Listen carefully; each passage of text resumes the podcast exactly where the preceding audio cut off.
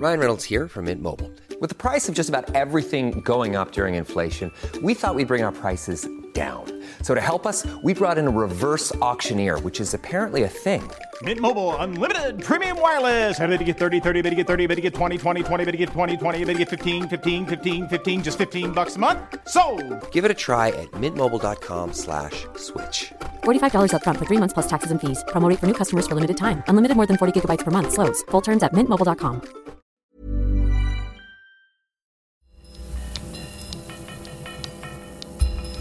Falter Radio, der Podcast mit Raimund Löw. Sehr herzlich willkommen, meine Damen und Herren, zum Falter Radio für Donnerstag, den 18. Jänner 2018. Österreich diskutiert, ob unser Land gerechter wird, wenn die Pläne der neuen Regierung Wirklichkeit sind. Schwarz-Blau polarisiert. Das hat sich am Wochenende gezeigt, als mehrere Zehntausend, zumeist ziemlich junge Menschen auf die Straße gegangen sind. Und in Europa versucht Bundeskanzler Kurz den Gegenwind zu begegnen, der seiner Koalition ins Gesicht bläst. Darüber wollen wir diskutieren. Ich freue mich, dass der ehemalige ÖVP-Obmann und Europapolitiker Erhard Busek zu uns gekommen ist in die Falter-Redaktion. Guten Tag. Grüß Gott. Die Publizistin Isolde Karim ist hier. Hallo. Hallo. Sie schreibt unter anderem in der Wiener Zeitung und natürlich im Falter. Und ich begrüße die Journalistin Sibylle Hamann. Hallo. Hallo. Herr Dr. Busek, man hat äh, lange den Eindruck gehabt, auch Sie haben das so formuliert, man weiß nicht wirklich, wohin Sebastian Kurz geht. Inzwischen weiß man einiges mehr über diese schwarz-blaue Ko Koalition, auch über die Reaktionen. Äh, was gefällt oder missfällt Ihnen denn mehr? Die bisherige Performance der Koalition oder die Reaktionen, die es gegeben hat? Ich muss da in der Abfolge, die Sie in der Darstellung gewählt haben, ein bisschen davor gehen. Für meinen Geschmack sieht man in Wirklichkeit noch nicht sehr viel. Man sieht sehr viel von Versuchen seitens der Opposition und in der Öffentlichkeit da eine Gegnerschaft aufzubauen. Äh, aber ich würde sagen, das ist über den Wert dessen, was bisher die Politik hier gezeigt oder die Regierung hier gezeigt hat. Äh, ich halte es einfach für verfrüht und ich halte es auch für eine falsche Strategie der Opposition. Ist nicht meine Aufgabe. Ich bin weder Regierung noch Opposition, aber ich hätte mir ein bisschen mehr Zeit lassen, bis die Dinge selber entwickelt sind. Denn es zeigt sich ja, wenn irgendwelche Gedanken auftauchen, meistens noch nicht entsprechend ausformuliert. Regierungsverlagen und so weiter existieren zu einem hohen Ausmaß nicht. Äh, hat ja die Regierung es auch bisher immer verstanden, zurückzugehen oder zu korrigieren und ähnliches mehr. Also wofür die Regierung eigentlich steht, äh, ist bis jetzt äh, schwer feststellbar. Es ist feststellbar, dass eine Reihe von Schlagenden in Ministerbüros einzieht. Äh, was die in Wirklichkeit dann praktisch denken, werden wir erleben. Meine Empfehlung für die Opposition wäre, sich ein bisschen Zeit zu lassen, denn fünf Jahre lang sind lang nur, dass man eine entsprechende Strategie hier entwickeln kann. Ich glaube nämlich, dass diese massive Gegnerschaft, die hier eintritt, wirklich jene Polarisierung unterstützt, die wir noch nicht haben. Mir geht diese, diese Erklärung, dass das Land geteilt ist und so weiter, in Wirklichkeit auf die Nerven. Ich bin ein großer Anhänger der Demonstration und dass sie so groß war, weil es eine gute Warnung an die Regierung und äh, die Teile der Regierung veranlassen müsste, auch entsprechend zu unterscheiden, äh, was hier äh, vorgeht. Das ist ein gutes Zeichen, auch über die Form. Ich bin neugierig, was jetzt passieren wird beim Akademikerball, also beim Ball der Schlagenden, wie sich das hier äußert. Da werden wir es auch sehen. Denn an sich bin ich auch interessiert, dass wir in dem Land immer noch trotz unterschiedlicher Positionen reden können. Ich würde sogar sagen, ich bin ein Anhänger, dass es mehr unterschiedliche Positionen geben soll. Denn eine der Schwächen der politischen Landschaft in Österreich war, wie ich das einmal formuliert habe, dass wir den Kompromiss immer schon früher gewusst haben, bevor wir den Konflikt erkannt haben. Ein bisschen die Tradition der Sozialpartnerschaft, Konflikte vermeiden. Nicht nur Sozialpartnerschaft. Lassen Sie mich ganz massiv sagen, eigentlich weiß man ja in Wirklichkeit nicht, wofür die politischen Parteien stehen. Auch jetzt noch nicht. Na gut, äh, Herr Dr. Busek, aber da gibt es zum Beispiel den Kardinal Schönborn, der warnt vor einer Welle des Hasses aufgrund der Reaktionen auf dieses erste Neujahrsbaby in Wien, das von einer äh, muslimischen Mutter geboren wurde, wo man das Foto der Mutter mit dem Kopftuch gesehen hat und hat eine wahnsinnige Reaktion gegeben. War ein internationales Thema, war in allen ja, Zeitungen. Hier müssen Sie aber unterscheiden, das war keine Reaktion der Regierung. Die ist aber nicht Regierung auf Internet nicht gegangen. Reagiert. Die Regierung hat nicht reagiert. Der Kardinal hat reagiert, der Regierung naja, hat nicht reagiert. Man muss schon sagen, die FPÖ und insbesondere jetzt Strache haben es in den letzten Jahren schon perfektioniert, auf dieser Welle zu surfen. Also es gibt diese enge Kooperation zwischen ähm, Facebook-Seite von Strache, Kronenzeitung und anderen Boulevardmedien, wo solche Dinge, wenn sie in den Social Media passieren, hochgespült werden und dann aber von Strache eiskalt benutzt werden, um für sich politischen Vorteil daraus zu ziehen und auch von Medien wie der Kronenzeitung gezielt benutzt werden, um Klicks zu generieren. Das kann man machen als Oppositionspartei, wir stehen jetzt vor der seltsamen Situation, dass diese Menschen, die das gewöhnt sind, so zu spielen, zu ihrem eigenen Vorteil, plötzlich in der Regierungsrolle sind und sich das nicht mehr ganz ausgeht. Ja, also das kann man natürlich als Vizekanzler einer Republik nicht so leicht machen, weil das beschädigt ja auch irgendwie das Ansehen dieses Landes, wenn solche Dinge so hoch, hochgefahren werden. Ich, ich würde sogar noch verstärken, was die Sibylle Hammann gesagt hat. Es ist nicht nur so, dass das bislang, äh, dass die FPÖ auf dieser Welle gesurft ist, sondern dass sie sie auch massiv befördert hat. Ich glaube, man kann nicht unterschätzen, schätzen, welchen Einfluss die Politik hat, gerade in, Bestimm in, in Richtung oder in Beziehung auf die Stimmung, die in einem Land herrscht und in Bezug auf das, was sagbar ist und was nicht sagbar ist, was also im öffentlichen Diskurs toleriert wird oder nicht toleriert wird. Ich glaube, dass die Politik da wirklich eine große Verantwortung hat. Und ich denke, dass die, was also ich finde, ja, äh, Dr. Bussek hat recht, wir wissen noch nicht wirklich genau, in welche Richtung die Veränderungen, die angekündigten Veränderungen gehen werden, aber man sieht zweierlei. Zum einen sieht man, dass die Übernahme äh, der, dass sozusagen, dass es um eine massive Umfärbung der Republik gibt, die in einer sehr feindseligen Atmosphäre vonstatten gegangen ist, wenn man all den Berichten, die man aus dem Ministerium äh, hört, Glauben schenkt. Und zweitens einmal, dass es in eine, einfach eine Stimmungsmache ist, die sich äh, einfach durch, durch sämtliche Medien, so wie die Sibylle Hamann das äh, gesagt hat, aber auch sozusagen im Alltagsleben wiederfindet. Und ich denke, dass dieses, äh, das, was in Bezug auf das sogenannte Neujahrsbaby äh, passiert ist, das ist ganz symptomatisch. Es ist symptomatisch für einen Punkt, um den es bei dieser Regierung geht, nämlich um diese Frage, das war ein Bild, dieses Neujahrsbaby in den Armen seiner Mutter und die Mutter trägt ein Kopftuch. Es war für die Menschen, die dass die das teilen, war es das Bild von dem, was man eine demografische Panik nennt in der Theorie. Also die Panik der Mehrheitsgesellschaft, dass sie einem Verschwinden äh, ausgesetzt sein könnte. Und das, ist schon, und das ist schon auch eine politische Frage, die die, die Koalition ja, betrifft. Verzeih, verzeihen Sie, Sie sind Journalisten und Sie machen jetzt etwas, was ich für einen großen Fehler halte, nämlich den Einfluss der Medien hier gering zu schätzen. Da ist nicht zuerst die Politik, sondern das sind die Medien, die Stimmungen hier aufgebaut haben. Die Corona-Zeit hat, hat das lange getan. Ich habe das immer wieder entsprechend bekämpft und ich würde sagen, das Medienecho, äh, das ich erhalten habe in Bekämpfung dieser Stimmung, die Kronenzeitung und dann zunehmend auch andere Medien, die Primitivität der Medien hat ja beachtlich zugenommen bitte, meine Damen und Herren aus den Medien, nachdenken, warum. Hier liegt ein die, Versagen vor. Der Falter hält die Fahne hoch. Ja, nur in vollem Respekt für den Falter, das ist eine Minderheitenposition, die mit freiem Auge kaum wahrnehmbar ist. Ne? Äh, ich würde sagen, die Zahl der Kronenzeitungs Österreich-Leser und so weiter dürfte um Millionen über denen liegen, die den Falter lesen. Bedauerlicherweise sage ich gleich dazu.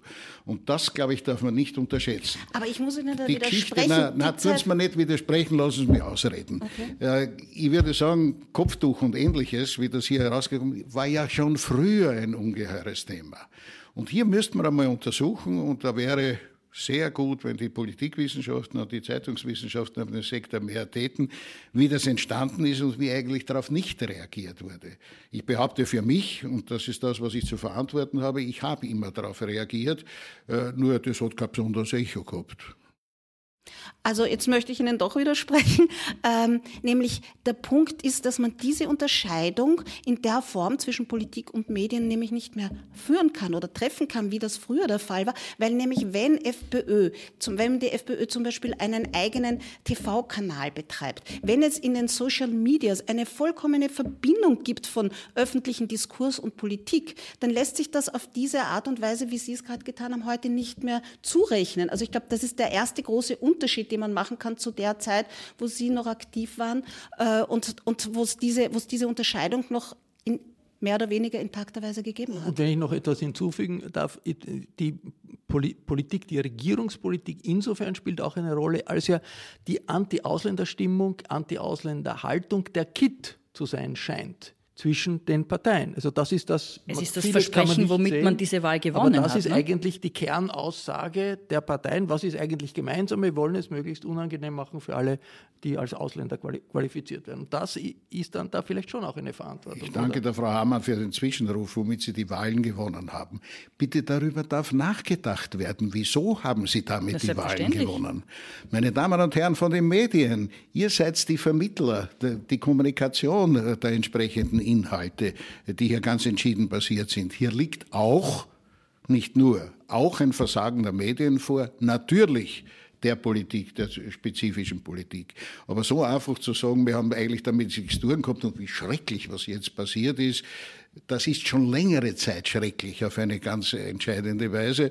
Und hier darf ernstlich gefragt werden, wo sind die Strategien dagegen?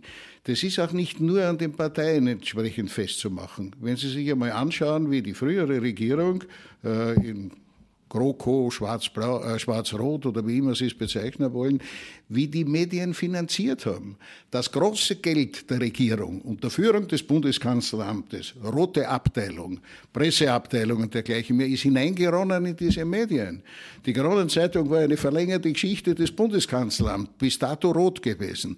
Und da ist nicht sehr viel Kritik das passiert ist, in die das, Richtung. Das ist eine Verantwortung der Medienpolitik der äh, regierenden Parteien der letzten Jahre. Überhaupt keine Frage. Ich glaube, da werden hier am Tisch alle äh, einer Meinung sind. und die Medien haben sich dagegen nicht gewehrt. Es gibt ganz wenige, die eben nichts gekriegt haben, die aufgeschrien haben, das steht ihnen zu, das kritisiere ich überhaupt nicht. Aber eine große Diskussion, bitte, war es nicht. Es, ich meine, ein Unterschied natürlich zu anderen Ländern ist schon, äh, dass es jetzt sage ich das nicht nur pro domo, aber auch weil ich es glaube, dass der ORF eine wichtige Position im äh, Fernsehbereich, im Radiobereich hat und nicht äh, in diese Hetzstimmung, die es in manchen Medien gibt. Ja, aber das ist ja auch eine öffentliche rechtliche Einrichtung. Dass Sie das überhaupt sagen müssen, ist schon schrecklich. Ja, Was heißt dann öffentlich-rechtlich? Das ist ja nie gescheit diskutiert worden, auch nicht im ORF. Umso wichtiger ist es, dass das sozusagen das erhalten bleibt und dass man das sieht als, als, als ein Element der politischen Kultur. Sie haben angesprochen, wir haben angesprochen bereits die Demonstration, die es am Wochenende gegen die Regierung gegeben hat. Da waren Zehntausende dabei eigentlich erstaunlich, wenn man bedenkt, dass wenige der großen offiziellen Organisationen da, dabei waren. Waren vor allem NGOs, linke Gruppen und das hat man in dem Demonstrationszug auch gehört. Wir hören da ein bisschen hinein.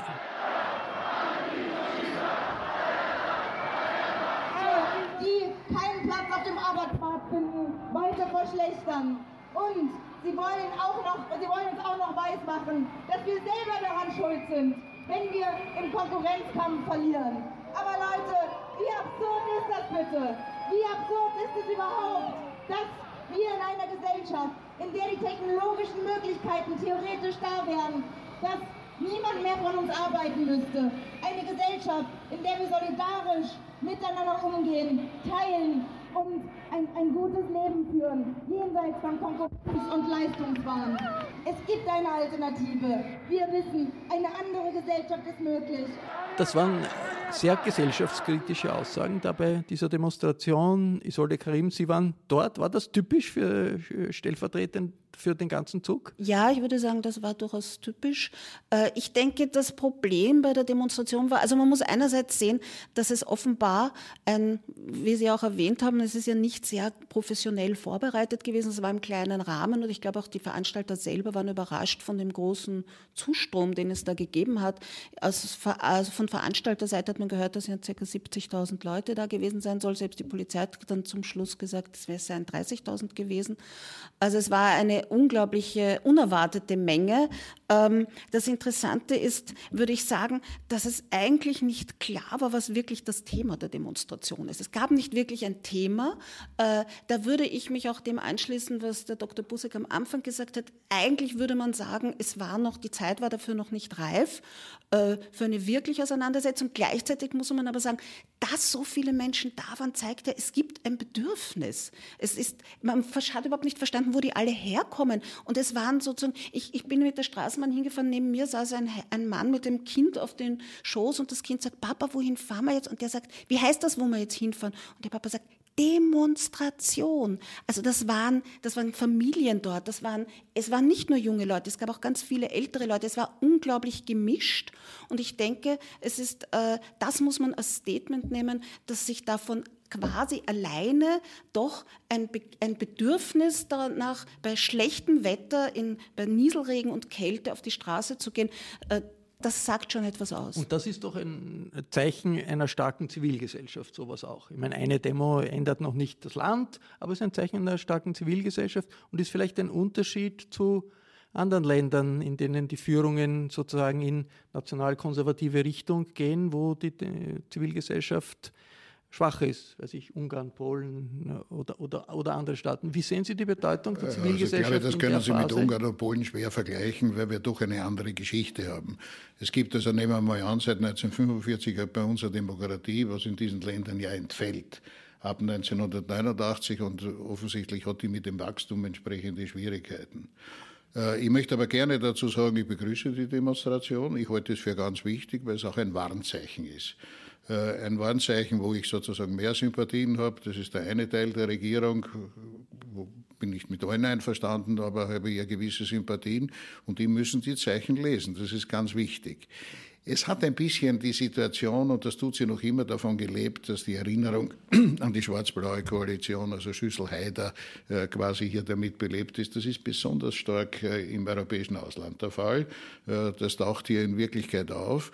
Äh, und äh, hoffentlich lernt die Regierung daraus, was sie hier tut und was sie nicht tun soll. Das kann man in Wirklichkeit schwer sagen. Sie können aber ganz sicher sein, ich bin hier sehr aufmerksam, äh, weil für mein Gefühl dadurch vieles verloren gehen kann, was wir gewonnen haben und woran ich mich bemüht habe, auch einen Anteil zu haben. Sibylle Hamann. Na, darf ich noch eine ganz kurze Ergänzung noch dazu? Ich vermute doch, dass es in der Regierung auch einige Kräfte gibt, die eine gewisse Lust daran empfinden täten, drüber zu fahren, wie zum Beispiel in Ungarn. Strache hat das ja auch relativ offen gesagt. Ähm, dafür, glaube ich, ist es schon sehr wichtig und auch jetzt für uns alle Psychologen wichtig festzustellen, dass das wahrscheinlich so leicht nicht gehen würde. Sibylle Hamann, äh, der Falter hat äh, eine Titel, einen Titel Und die Mitte ward zum Rand. Gemeint ist die Diskussion um die Verschärfungen im Sozialsystem, die es äh, seit äh, drei Wochen gibt. Äh, Sie beschreiben, wie stark es den Nerv der eigenen Basis, der Freiheitlichen trifft, dass jetzt diskutiert wird, soll man Leute, die ganz abstürzen, äh, auf deren äh, Sparbücher, auf deren äh, Wohnungen zugreifen. warum diese Heftigkeit der Diskussion in einer Situation, wo die Details noch nicht wirklich bekannt sind und außerdem wahrscheinlich viele nicht mit den Details von Sozial.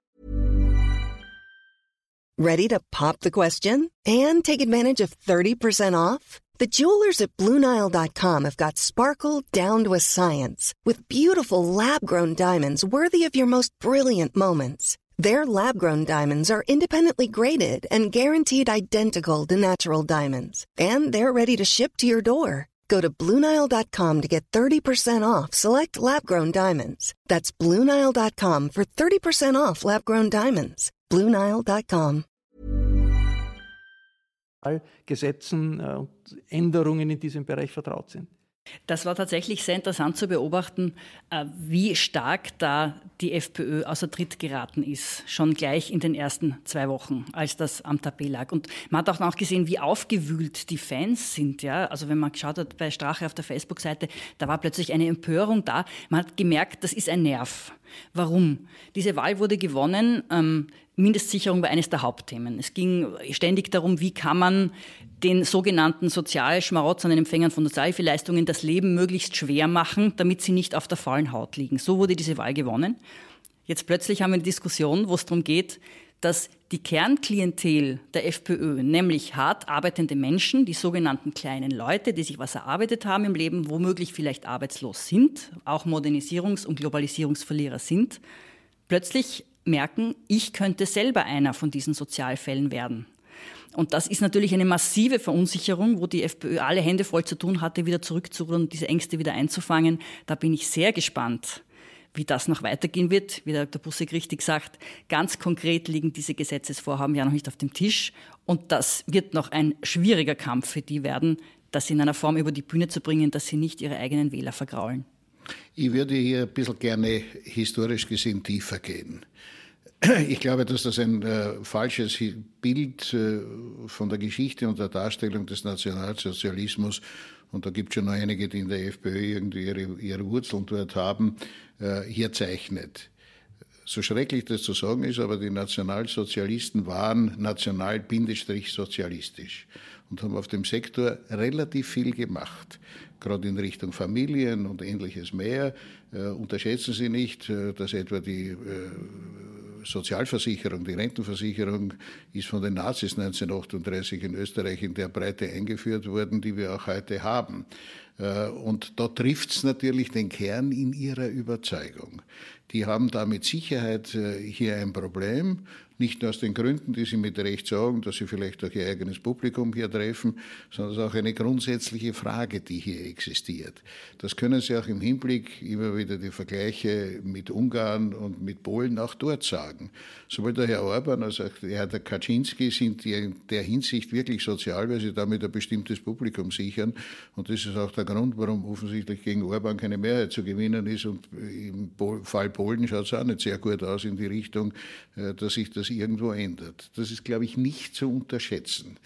Äh, das ist ein internes Problem, das Strache und Co. hier haben, äh, mit ihren eigenen geistesgeschichtlichen Wurzeln oder politischen Wurzeln, wenn sie wollen. Und das ist gut so. Ich glaube, man muss noch hinzufügen, dass es ja schon da die erste Bruchlinie innerhalb der Regierung selbst deutlich geworden ist, weil zwei Tage vorher hat ja noch die, die, die blaue Ministerin gesagt, Hartz IV wird es mit mir nicht geben. Dann gab es sozusagen ein, äh, seitens des Bundeskanzlers ein Machtwort und damit hat sich ja da auch innerhalb der, innerhalb der Regierung eine, eine Hierarchie gezeigt. Äh, ich denke aber, dass es, was noch hinzukommt, ist, dass diskursmäßig war natürlich diese Sozialschmarotzer-Debatte immer auch sehr stark ausländerfeindlich konnotiert. Also der Sozialschmarotzer wurde sehr schnell äh, im Diskurs, also nicht im faktischen, mit den Flüchtlingen, Einwanderung ins Sozialsystem und so weiter. So, das waren ja die Stichworte des, äh, des ja, Wahlkampfs. Das ist aber das Lustige. Ne? Man kann natürlich jetzt im Wahlkampf und als Oppositionspartei gerne fordern, wir machen jetzt Sozialreformen, die immer nur die Ausländer und am besten die Muslime treffen. Ähm, wenn man das dann konkret in Gesetzestext übersetzen muss, kommt man drauf, ähm, das geht irgendwie nicht. Genau. Ja? Aber das ist sozusagen der Punkt, um den es geht, dass diese Konnotation dabei auch verloren ja. gegangen ist. Man hat es den Leuten aber versprochen. Man hat ihnen gesagt, wir machen was gegen die Ausländer. Ähm, die Deckelung zum Beispiel mit den 1500 Euro, eine kinderreiche österreichische Familie trifft das jetzt auch schon. Das trifft viel mehr österreichische Familien, als es Flüchtlingsfamilien trifft. Anna Goldenberg, die hier aufpasst, dass unsere Mikrofone funktionieren und dass alles gut in der Software ankommt und dann auch gut ausgesendet werden kann, hat sich Zahlen angeschaut, die dieses Thema äh, betreffen. Anna, bitte. Also ich habe mir ähm, angeschaut die Zahlen von 2016 für Notstandshilfebezieher, Arbeitslosengeldbezieher und Menschen, die in Österreich bedarfsorientierte Mindestsicherung erhalten.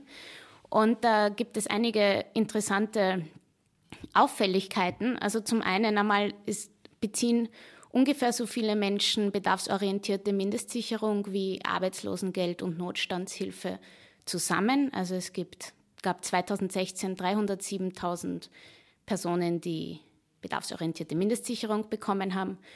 Ähm, knapp 146.000, die Arbeitslosengeld bezogen haben und 167.000, die Notstall Notstandshilfe bezogen haben. Und weil das jetzt vorhin erwähnt wurde mit äh, Maßnahmen, die die österreichische Staatsbürger oder Ausländer betreffen, ist auch ganz interessant, sich anzusehen, ähm, wie, was da die Unterschiede sind. Weil es bei der bedarfsorientierten Mindestsicherung so ist, dass man schätzt, dass ungefähr die Hälfte der Bezieher nicht österreichische Staatsbürger sind. Davon noch einmal die Hälfte ähm, Asyl- und Subsidiarschutzberechtigte bei Arbeitslosengeld und Notstandshilfe zusammen, dass das AMS gibt da die demografischen Daten für beide gemeinsam raus, sind ähm, 77 Prozent der Bezieher österreichische Staatsbürger. Also eigentlich nicht so viel mehr.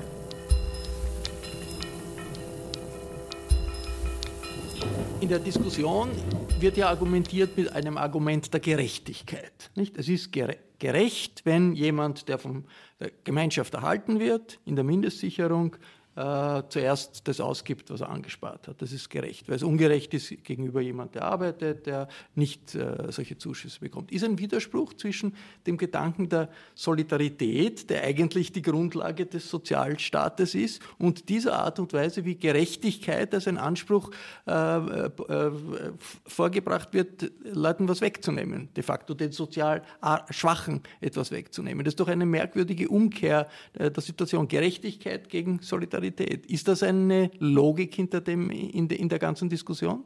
Na, es gibt die grundsätzliche Frage, was will ein Sozialstaat? Also wir haben die angloamerikanische Tradition in Amerika oder auch in England, kriegt man Geld vom Staat erst, wenn es einem wirklich dreckig geht. Ja, alles bis dahin ist sozusagen Eigenverantwortung. Wir halt in Österreich haben eher eine andere Tradition. Da geht es darum, den Lebensstandard zu erhalten und möglichst viele Menschen in der Mitte der Gesellschaft zu halten. Das kostet natürlich den Staat viel mehr. Das ist ein viel größerer Akt der Umverteilung. Das ist halt das, woran man sich in Österreich gewöhnt hat. Ich sage jetzt nicht, das eine ist gut, das andere ist schlecht, das andere ist gerecht, das andere ist ungerecht. In anderen Ländern ist es völlig normal, dass man ein Haus kauft und irgendwann einmal, wenn es einem schlecht geht im Alter, dieses Haus verpfändet oder verkauft. Ist in Amerika gang und gäbe. Bei uns ist das ein existenzieller Schock, der einem Menschen den Boden unter den Füßen wegreißt. Ist eine Frage, was man gewöhnt ist. Wir werden sehen, wie die Diskussion äh, sich entwickelt. Sie hat äh, sicherlich äh, noch nicht einmal wirklich ihre erste ernsthafte Phase erreicht, aber die Stimmung ist, ist klar. Sebastian Kurz, der Bundeskanzler, versichert ja den EU-Partnern seit dem Wahltag, dass die proeuropäische Orientierung seiner Regierung unerschütterlich ist. Aber im Koalitionsabkommen selbst, da gibt es nur wenige Zeilen zu Europa, ein deutlicher Kontrast zu den sehr detaillierten Ausführungen im Koalitionspapier in Berlin zwischen CDU, CSU und SPD, wo Europa äh, ganz am Anfang steht und sehr ausführlich diskutiert wird. Kanzler Kurz ist skeptisch gegenüber einem Euro-Budget und einem Euro-Finanzminister. Das wären aber die großen Schritte voran für die Eurozone. Unverändert ist die FPÖ Teil der EU-feindlichen rechtsextremen Fraktion im Europaparlament. Bei Emmanuel Macron in Paris, da wird der Bundeskanzler ziemlich direkt mit den Bedenken in Westeuropa konfrontiert. Es war eine offene Aussprache, sagt Macron den Journalisten und offen, das heißt in der Diplomatensprache, man war ganz klar nicht einer Meinung.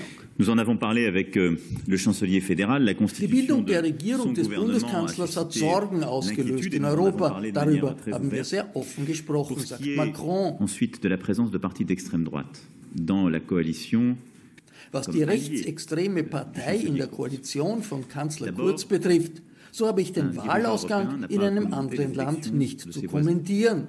Aber ich bedauere es überall, wenn sich Rechtsextreme festsetzen. In meinem Land bekämpfe ich die extreme Rechte, sagt Macron. Ich bedauere diese Entwicklung. Wenn die extreme Rechte vorhanden ist, dann deshalb, weil wir es nicht geschafft haben, die Sorgen wahrzunehmen, die ihr Nährstoff sind. Ein Europa, das schützt, ist für mich die beste Antwort auf die Präsenz rechtsextremer Politiker. Avoir un agenda d'une Europe qui protège, qui soit plus volontariste, est la meilleure réponse que je puisse apporter à cela. Der Gast aus Österreich appelliert an die französische Öffentlichkeit, seine Regierung nach ihrer Praxis zu beurteilen, unabhängig von jeder Ideologie. Meine große Bitte an Sie ist, uns natürlich kritisch zu begleiten, aber gleichzeitig uns an unserem Programm und an unseren Taten zu messen. Und das Programm, das wir als Regierung uns selbst gegeben haben. Das ist ein proeuropäisches, das ist ein Programm mit dem Anspruch, auf europäischer Ebene mitzugestalten, die Europäische Union auch zum Positiven zu verändern. Herr Dr. Busek, kann das funktionieren, was sich der Bundeskanzler da wünscht, dass er in Europa ideologiefrei, seine Regierung ideologiefrei beurteilt wird, nur nach den Taten, unabhängig davon, was die FPÖ sagt oder wo sie steht, auch im Europaparlament. Ist das realistisch? Naja, es ist insofern zu beurteilen, äh, Politik richtet sich immer nach Ideen aus.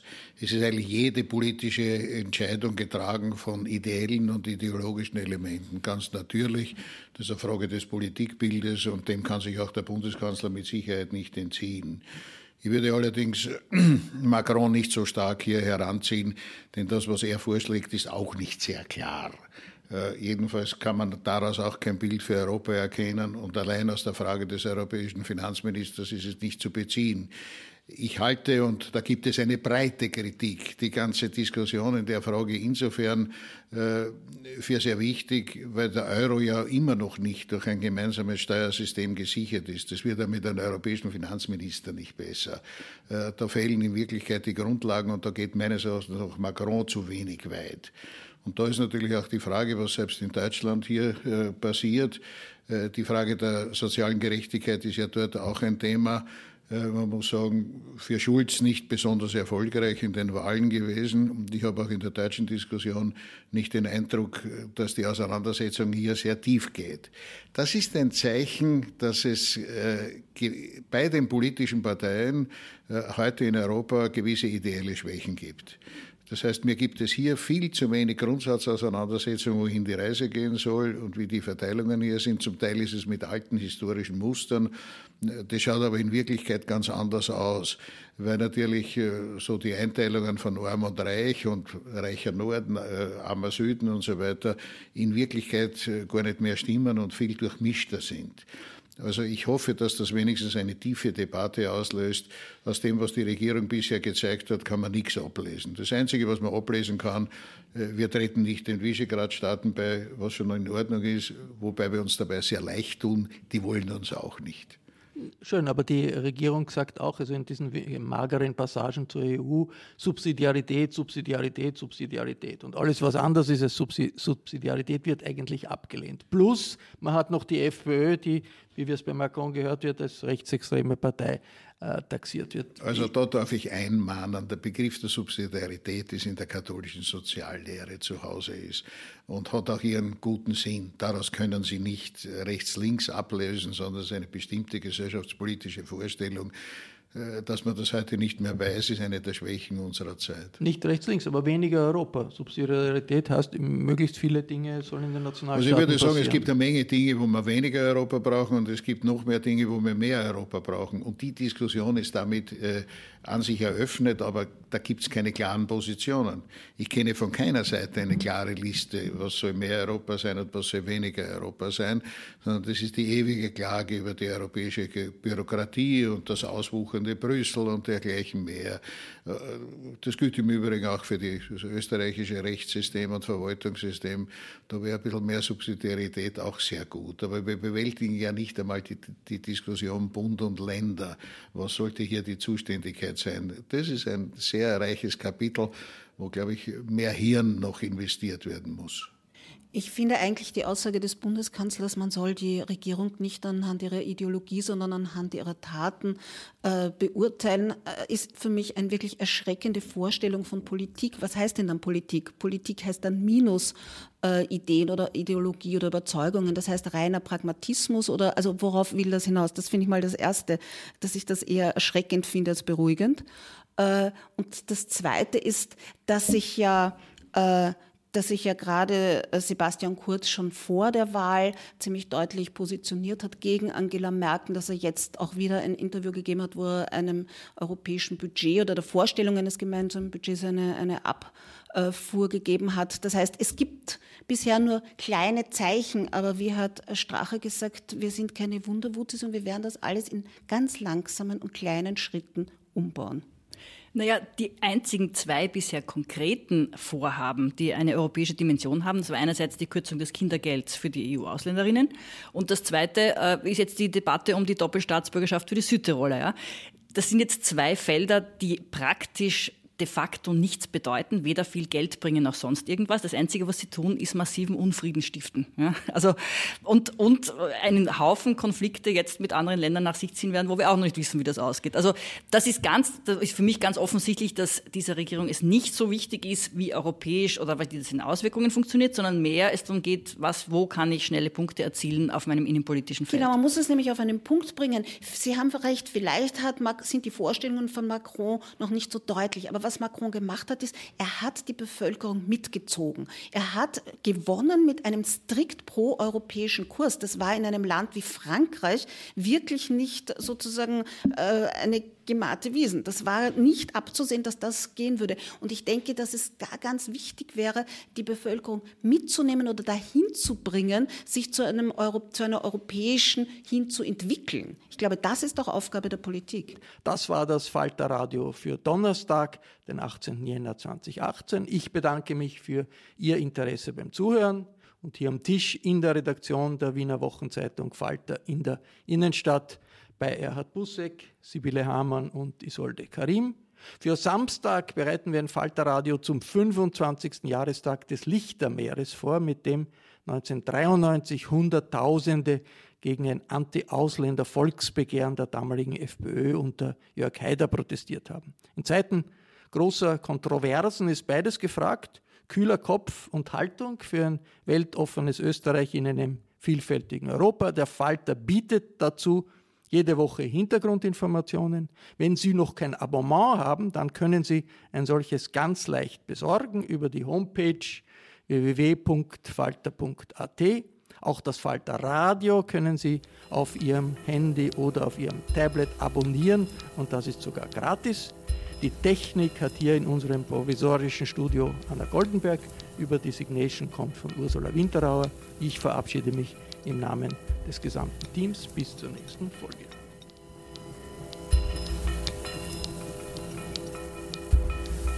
Sie hörten das Falterradio, den Podcast mit Raimund Löw.